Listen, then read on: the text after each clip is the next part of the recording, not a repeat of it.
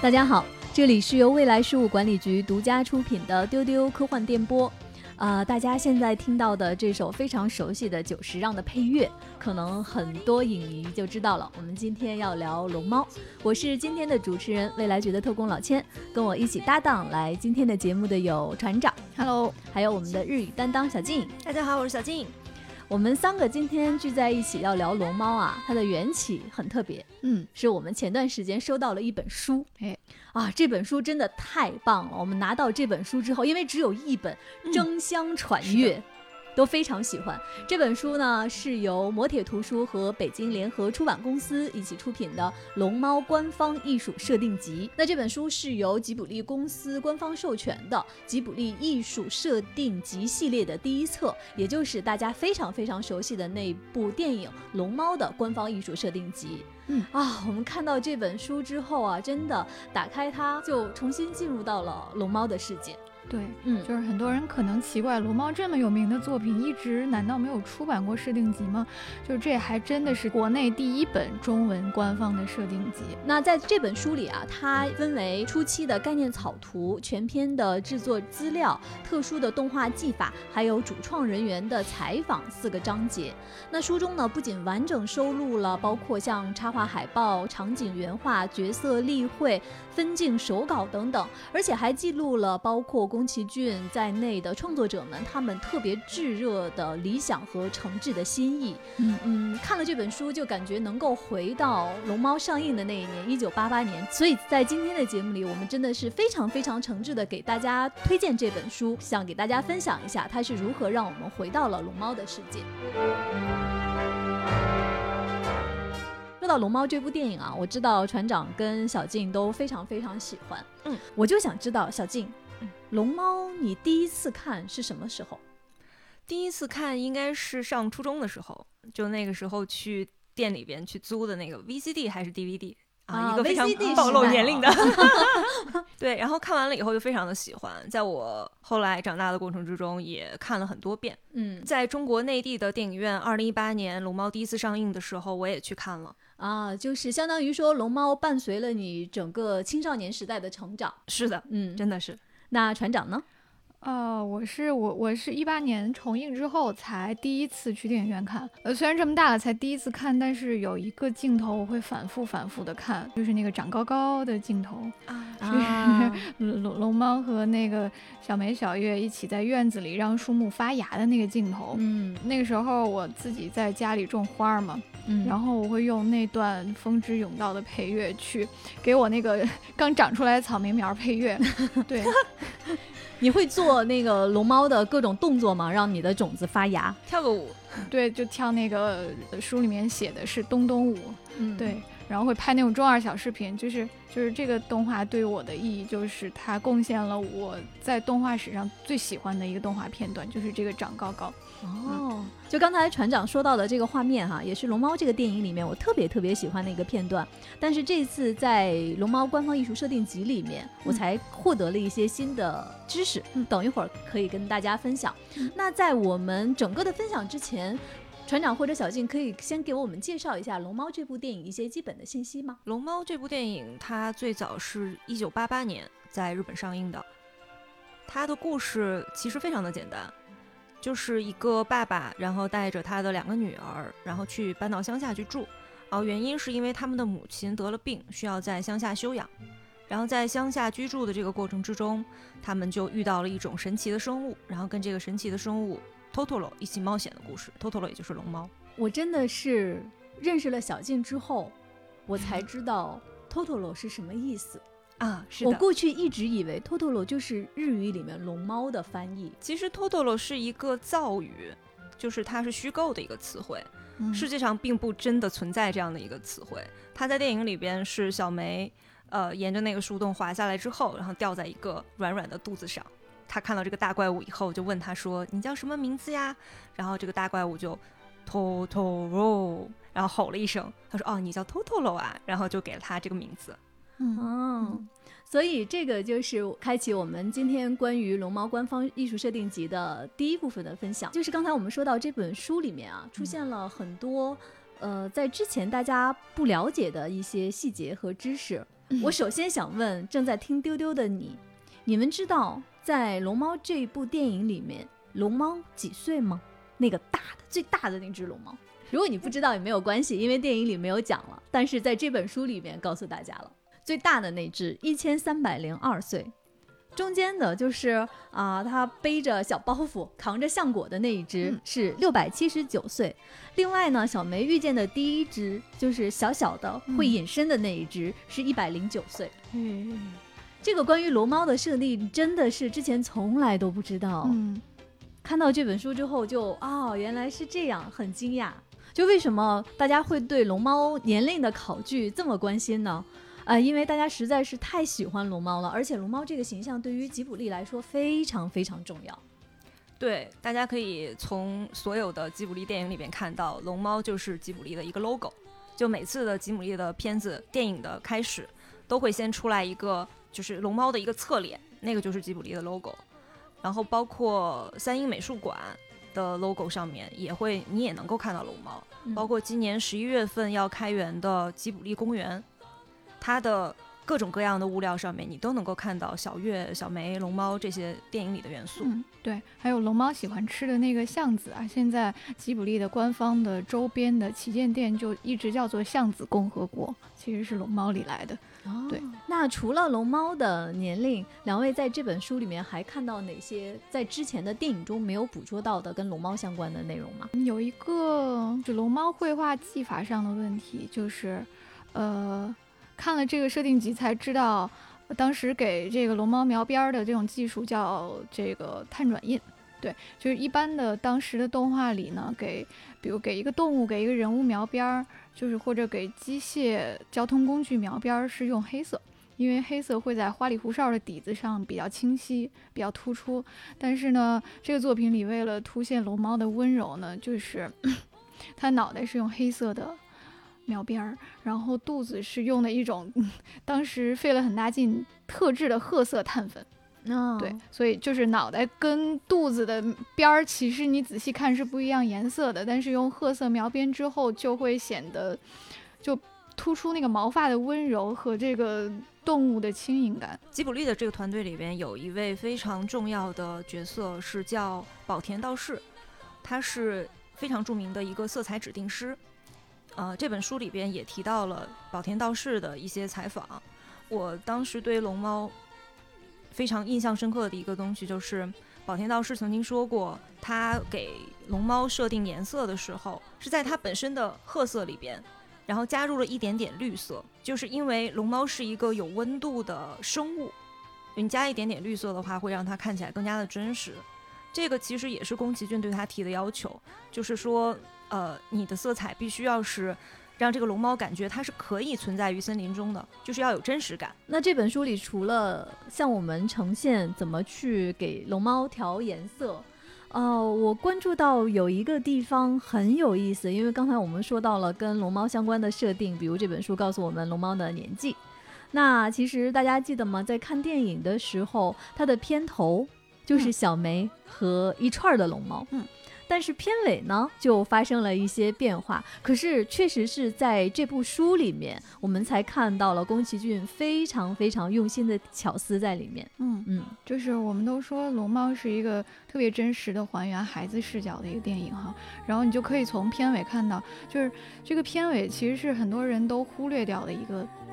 画面，但其实里面交代了很重要的信息，就是在片尾动画中，你会看到妈妈病愈回家了，然后陪孩子们一起那个钻被窝、洗澡、读小画书，然后这个龙猫就再也没有跟孩子们同框过，就他们但凡出现，全部都是单独出现啊。我很喜欢这个地方的处理，就是他会把龙猫处理成有点像。就是小朋友们在困难的时候的那种看不见的朋友。当母亲生病，父亲的工作也比较忙。当你在乡下独自探索的时候，在你感到困惑或者迷茫的时候，会有一个那样看不见的朋友出来帮助你。那么，当妈妈回家，生活重新回到了正轨之后，这个朋友也就会离开你了。对。我在看这本书的时候哈，呃，我就在想，龙猫到底是一个什么样的存在呢？其实，嗯在刚才录节目之前，跟小静和船长我们也一起讨论。嗯，在你们的想象中，龙猫，你们觉得它代表的是什么？我觉得龙猫就是一种童心吧，嗯童心一种生命力。就船长说的，这也是一种可能性，嗯就是它是两个小孩子想象出来的一个想象的朋友。嗯但是我更愿意相信，吉卜力是通过这个动画片创造出来了一种新的生命，它是住在森林里，在你需要帮助的时候，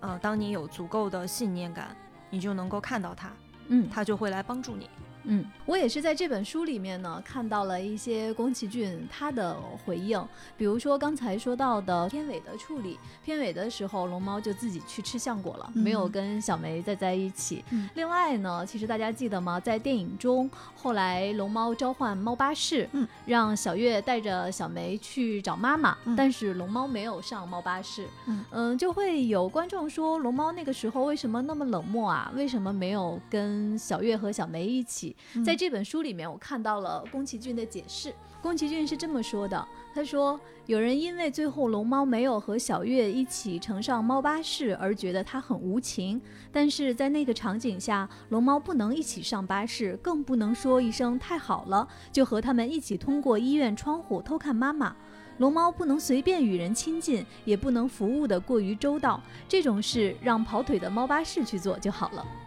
所以，其实，在我的理解，我看到宫崎骏的这一段解释非常非常释然，因为我们一直在说《龙猫》这部电影，它展现的是童年，嗯我们童年的很多美好的记忆以及童年的想象。你现在想一想，童年的时候有一种你非常希望它陪在自己身边的力量，是不是随着自己的长大，它慢慢就离开你了？有一种感觉，它最后会变成回忆，你抓不住它了。嗯我觉得可能这个就是龙猫，它最后没有办法陪在小月和小梅身边，慢慢会离开的那样的一种解释。我对那个片尾印象也很深刻。就我虽然看了那么多遍的《龙猫》，但是我真的没有像看这本书的时候那样去一个画面一个画面的去咂摸里面每一个情节。然后我当我去翻阅这整个的片尾的一个一个画面的时候，我才发现原来他是用片尾也在去表达一种内容的。当然，除了船长刚才讲的那些东西之外，就是他在前面的采访里边也提到，他特别希望，就是宫崎骏特别希望能够在这个电影里边，通过光线和色彩呈现出来一种大自然以及季节感，就是嗯整个的这种晨昏变化、季节的变化的这种感觉。其实他没有明确的说龙猫的这个故事到底是发生在什么季节，但是我们可以猜它是最开始相遇的时候是五月，因为小月的名字在日语里叫 Satsuki，它是五月的别称。哦，然后小梅的名字就是英语的英 May 语的嘛，五月，对，对，所以它应该是暗示说他们相遇是五月，就是美好的初夏。对，是初嗯夏。然后到后面他下完那场大雨，包括他呃经历了一系列的历险之后，应该是到夏天，也就是是大概是春天到夏天。然后在片尾的那个那个彩蛋里边，它是描写了秋天到冬天的一个情景，他们堆雪人，他们烧柴火，嗯、就是妈妈回来了。对，妈妈嗯回来了，也就是它其实是完整的呈现了春天到冬天的整个的这样的一个过嗯程。一个季节的轮回。对，呃，小静说到的关于季节的描写，其实，在《龙猫官方艺术设定集》这本书里面，它有非常非常精美的一些景色的空镜，非常非常漂亮。因为在看电影的时候，我当时就在想，哇，每一帧都可以做桌面的那种感觉。嗯但是我在翻这本书的时候，觉得非常感动，是因为这本书它整个给我呈现了一种主创人员向我娓娓道来的真挚感。我看到这个描述就是又简单又克制，但是很真诚。比如说，他会写这幅画讲的是晴朗的六月清晨，或者另外一幅画讲的是阳光灿烂的八月风景。你这个时候，你就能配合着在这本书上，宫崎骏他对于这个故事设定的一种想象，他希望能够留住在进入现代工业之前的那样一种自然风光的美好。对我记得宫崎骏说，因为在八八年的那个时候，他认为很多当时的日本电影就不注意表现出日本那种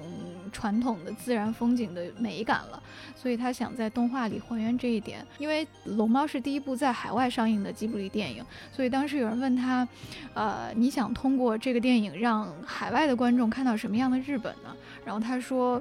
就是我觉得日本最美的就是我们的自然。嗯，对，所以在这本书里面。呃，我在翻看的时候，有一部分的话我印象特别深。大家还记得在电影的最后很重要的场景，就是小梅走丢了。嗯。呃，姐姐和她身边的那些朋友们都在找她，有大量的田野和傍晚的场景。嗯，你当时在看电影的时候，可能感受没有那么深，但是在《龙猫官方艺术设定集》这本书里面，看到了他们是如何那么克制的去调这些场景的颜色。嗯，你才能相信说他们对于还原那样一个纯真美好的夏天有多努力。嗯。它里面提到一个特别细的细节，就是他们当时去研究了落日和这个晚霞，就是天边的云到底是怎么样才会一点点变成红色的这个过程。然后他就注意到说，只有当太阳完全落下山去之后。就是才会出现我们看到那种红彤彤的晚霞。但凡太阳还没有落下去，就是它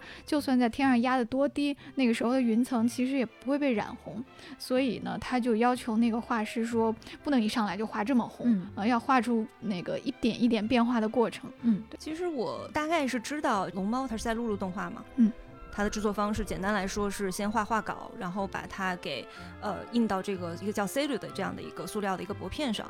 然后画完了以后再填色，最终把这些全部都连起来，就变成了一个动画，就是真正的动起来的画这样的一个概念。你其实了解到了它的制作过程，你就知道它是会是一个很庞杂的一个制作。但是我在去看这个龙猫官方艺术设定集的时候，它让我更加深刻的意识到了这是多么困难的一件事情。他就说他希望呈现自然光。这个自然光不仅会导致一些刚才船长说的这个晚霞之类的这种变化，它的所有的颜色都是会变化的，树的绿的浓淡，以及草的颜色，然后包括呃龙猫身上的这个棕色的这个变化，包括小梅的头发的颜色，包括猫巴士的颜色，所有的一切都会变化。它在从早晨变到。夕阳西下这样的一个时间段的这个过程之中，它通过用不同的颜色、不停的光影，然后去呈现这种变化啊，怎么说呢？就就像一种奇迹一样。嗯，我就翻这个书的过程中，我就觉得我是重新去认识到这是一种奇迹，以及是它是怎么样去一点一点去实现它的。对，这个就是我我在节目开始的时候说，它让我重新进入到龙猫的世界，而且让我看到了龙猫这个世界是一点一点是怎么被创作出来的，是有非常强的沉浸感。嗯。那除了刚才我们说的这些啊，你们在这本书上还有看到哪些这么多年看龙猫，但是一直都不知道的信息？我看的最让我印象深刻的就是那个，呃，也经常在吉卜力爱好者之间讨论的一个问题的答案，就是龙猫的海报上的那个小女孩到底是谁？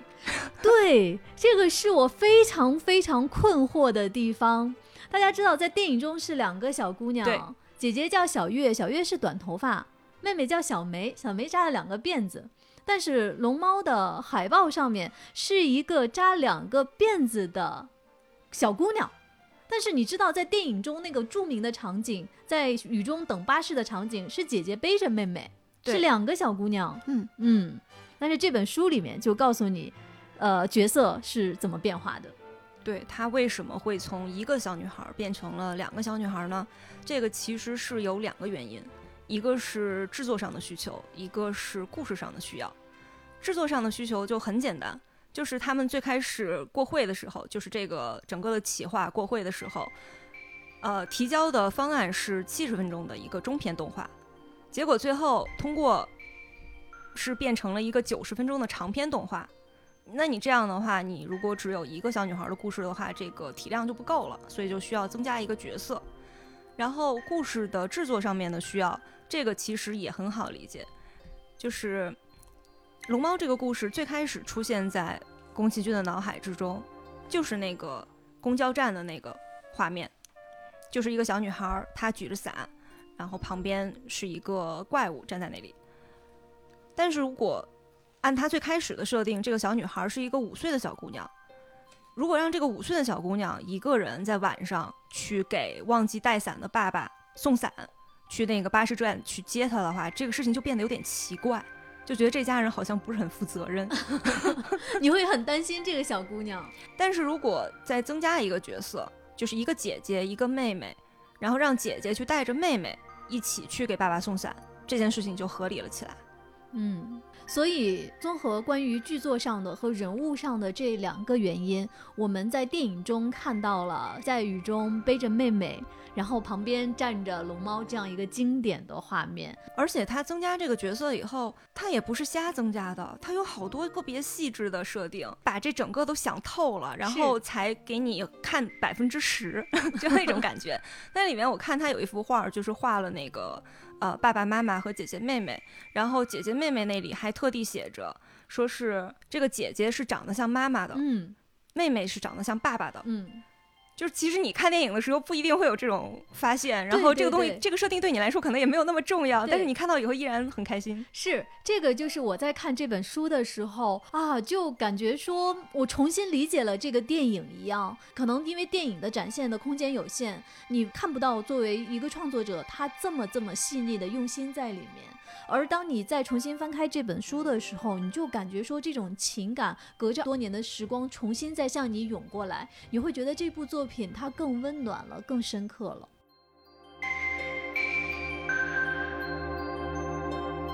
那除了这些角色和画面，呃，小静这本书还给你带来了哪些新鲜的一些信息？它最后有一篇是记者对整个的创作团队的一个采访。我在看这个的过程之中，发现了很多，呃，我没有注意到的，就是有关配音演员的一些信息。给爸爸配音的这位是叫细井重里，他是担当了所有的吉卜力动画的宣传语的拟定，包括龙猫。他就是吉卜力第一部长篇动画《风之谷》的纳乌西卡。然后有关这个细井重里，有一点也可以再说一下，龙猫的宣传语是这样奇怪的生物在日本应该还存在着。就是细井重里的采访之中，他原来就说过，他最开始拟定的这个宣传语是说，这样奇怪的生物在日本可能已经不存在了吧。他把这个提交给宫崎骏之后，宫崎骏就说不能不存在，我们需要它存在着，就把它改成了一个肯定句，就变成了。这样奇怪的生物在日本可能还存在着。小静说到的这些采访呢，在这本书的后半部分，而且呢，他的采访配了很多当时在一九八零年代那些主创的合影，是黑白照片，非常珍贵的照片。你现在看这些照片，你会能看到年代感，但是真的每个人都在非常温暖的微笑。就是整个这些主创的微笑，他给我的感觉就像我在看《龙猫》这一部电影一样，嗯，就是非常简单、非常温暖，但是里面也有一些严肃，呃，怎么说呢？非常紧张的成分，因为他们当时制作这个片子的时候也是人手不足嘛，然后时间又很紧，我就想起来后面的采访里边有一个细节，就是这个记者元旦过去采访，就元旦前嘛，然后看到他们贴的那个放假通知。然后上面就写我们会按照就是日本法定的啊放假几号到几号放假，然后旁边写了一个 P.S，就说宫崎骏导演只休息元旦这一天，剩下的时间都会来工作，嗯，请有识之士跟他一起工作。然后大家看到以后觉得很震惊啊啊，真的是大家都好拼呀。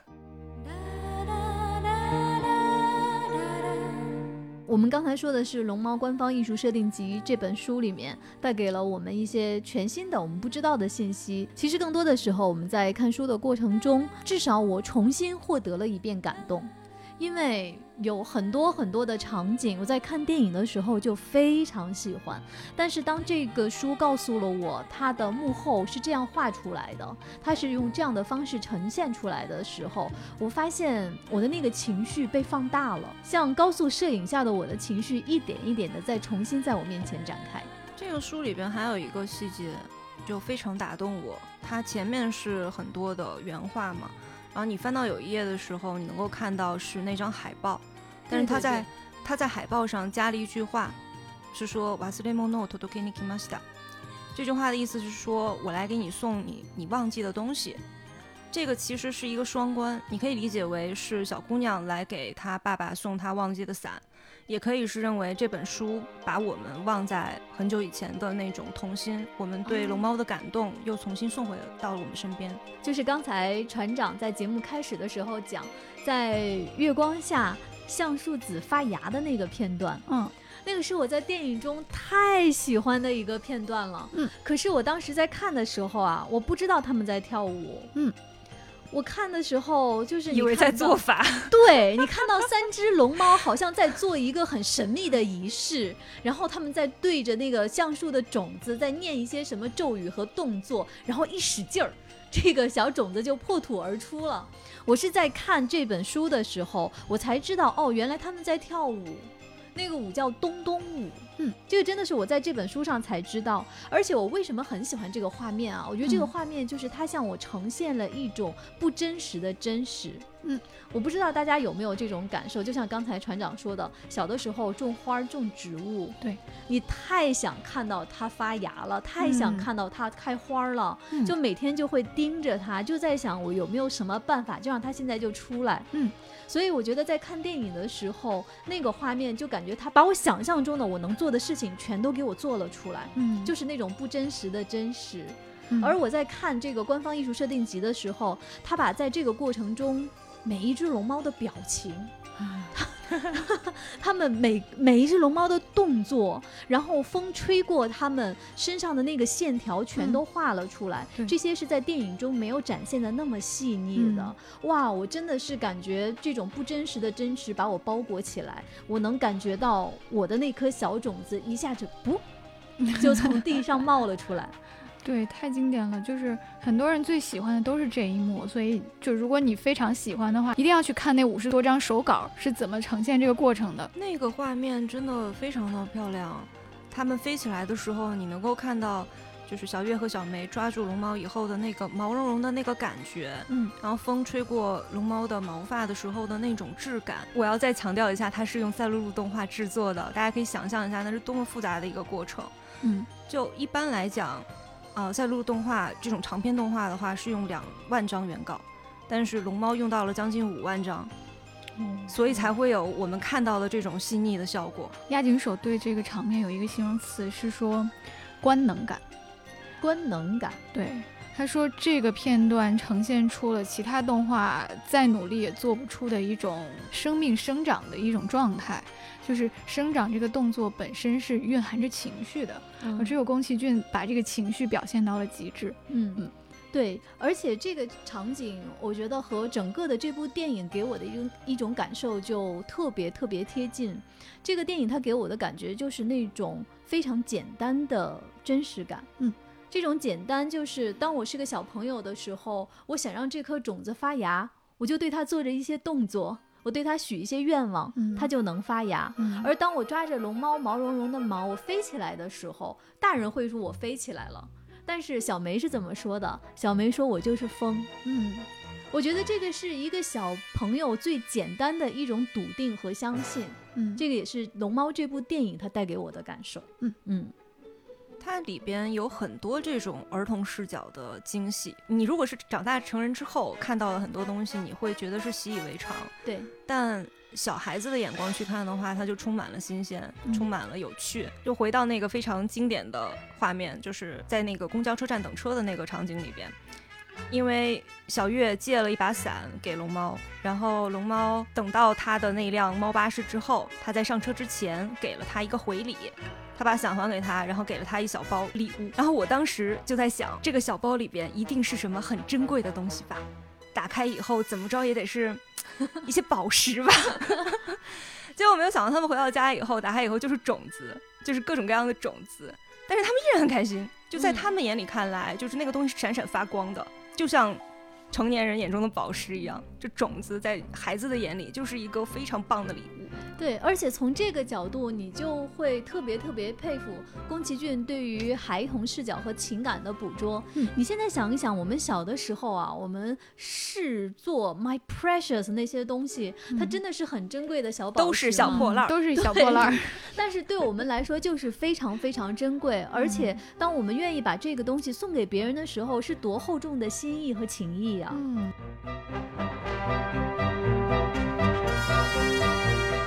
那我们就说到了关于龙猫这个故事，它这里面很多的情感的表达，其实在《龙猫官方艺术设定集》这本书里面呢，也是有很多细节的阐释的。嗯啊、举个例子，大家还记得吗？在电影中，呃，本来妈妈是星期六就要从医院出院回到家里的，嗯，但是那天呢，突然妈妈身体又有点不好，爸爸要去医院陪妈妈。嗯，那小梅和姐姐小月就非常非常失望。两个小朋友失望的表现是什么呢？睡觉。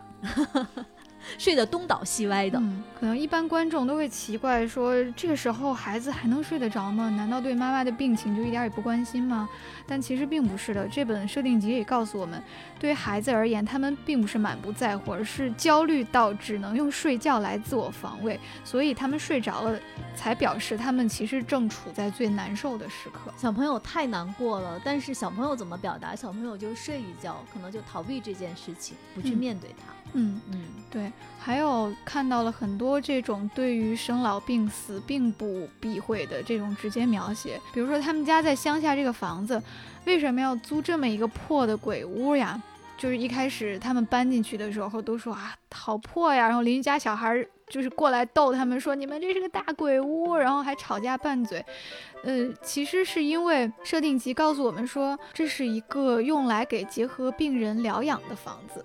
嗯对，有一间房间呢是专门给病人，就是设计用来养病的。然后之前也住过别的结核的病人，因为就是去世了，所以就闲置了。然后直到小梅一家搬进来，所以你会你才会明白哦，他们搬到乡下住进这个破房子，其实也是为了妈妈给妈妈疗养。嗯但是你会在动画里面看到一家人并不忌讳住在这样一曾经住过别的病人的房子里面，并且就是爸爸妈妈对鬼屋这个事情呢，就是。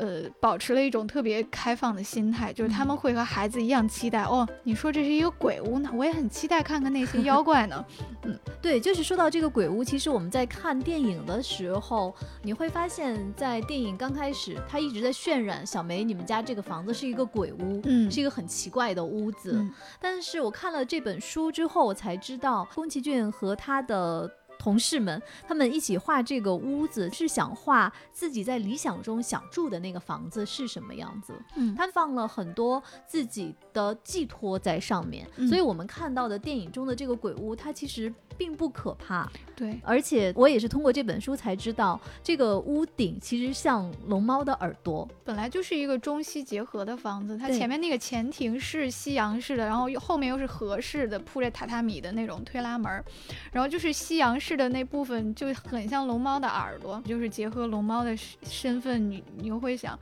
就它到底是一个日本本土的神灵呢，还是一个那种欧洲神话里的精灵呢？嗯，就是这种不确定的多异性特别有意思。但是你知道这个隐藏的设定之后，会觉得更温暖了。嗯其实是龙猫无时无刻都在保护着小月和小妹。嗯他的这个故事虽然设定是在一九五八年的日本，但是其实他们制作的时候，呃，就在这个宝田道士女士在做这个色彩指定的时候，她就觉得宫崎骏头脑里的这些世界应该是具有世界性的。嗯应该不只是限于日本的，所以她就也花了一些小心思，比如说那个小梅的头发就并不是黑色的，所以在海外上映的时候，也有外国观众曾经提出来这个问题，说为什么是一个日本的故事，但是这个小姑娘的头发却不是黑色的？她是故意把它处理成这种，呃，你在看的时候，任何国家的观众都可以去代入的这样的一个状态。还有一个特别有意思的细节是，这个龙猫官方艺术设定集里面写的哈，这个动画的其实是有一个飞机稿的。那么在它弃掉的这个稿子里，动画的开头原来是这样的：城市里只有一栋被树木遮着的房子。然后渐渐的呢，这个房子周围的风景就开始变化，周围的房屋消失了，道路也消失了，变成了农田。曾经是人行道的地方出现了水渠，那么在这个过程中，遮蔽着这个房子的树就越缩越小，越缩越小，然后接着小月家的这个在乡下的房子就出现了。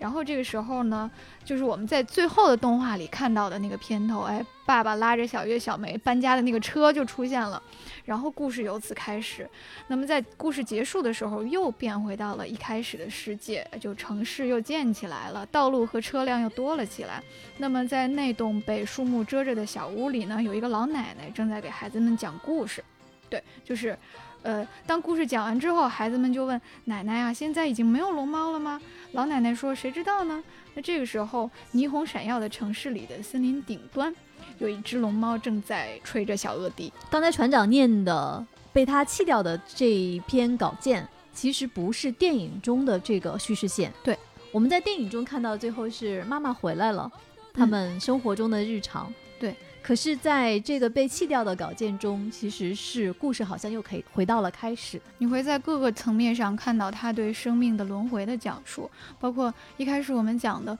龙猫这种精灵，它是有幼年和成年甚至老年的。那么人呢，也是会生病，也是会死亡的。那包括他们在乡下住的这栋大房子，就是美美丽的自然、美丽的乡下，有一天可能也是会变成城市的。但是呢，这种城市化、这种自然的。规律，生命的死亡并不是一件不好的事情。嗯，这是生命的自然过程，它反而是美好的。这个其实我觉得是体现了宫崎骏作品之中一以贯之的一个价值观，包括他后续的一些作品里边也都去讲述了这个事情。你能够感受到，在他看来，时间在生命中的这种流淌，是一个非常自然、坦然的一个东西。他在作品里边不仅会描写这种小月、小梅这样非常可爱的小女孩。也会去描写很多精彩的、充满生命力的老人家、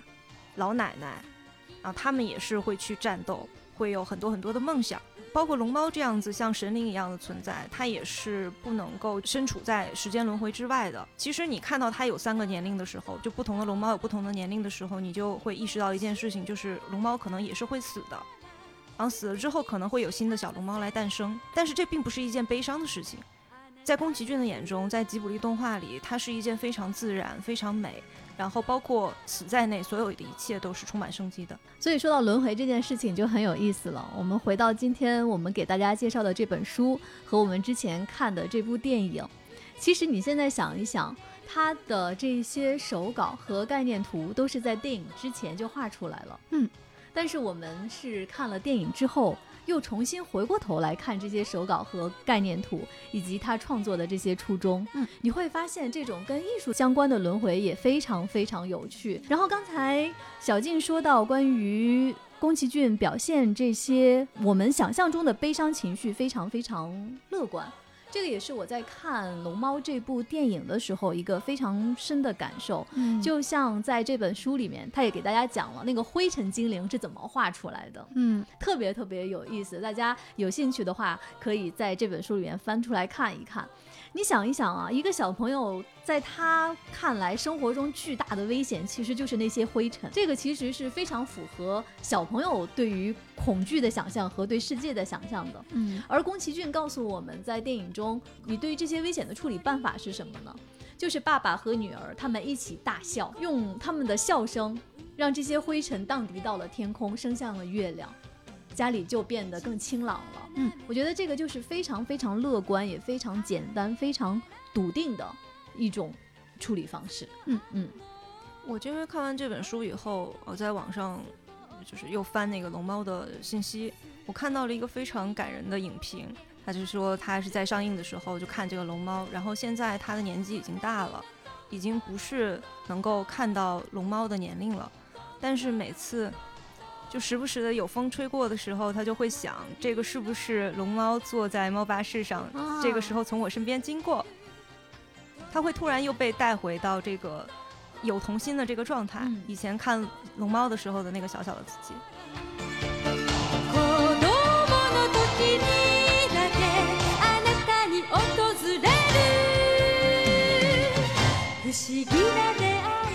所以看这本书，真的好像宫崎骏在隔着三十多年的时间和我对话，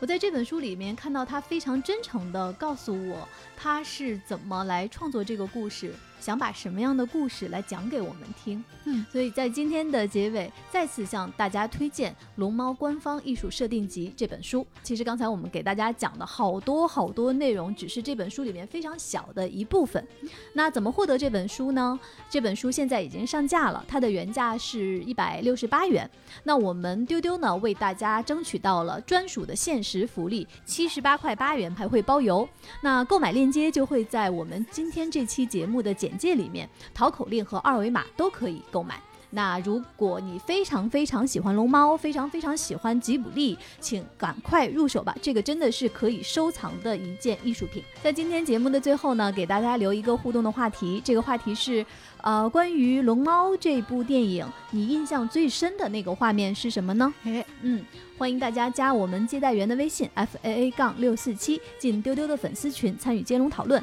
也欢迎大家在你能听到丢丢的各个音频平台下方来给我们评论，你的每一条留言我们都会看哦。嗯嗯，今天的节目就是这样了，我们下期再见，拜拜，拜拜，拜拜。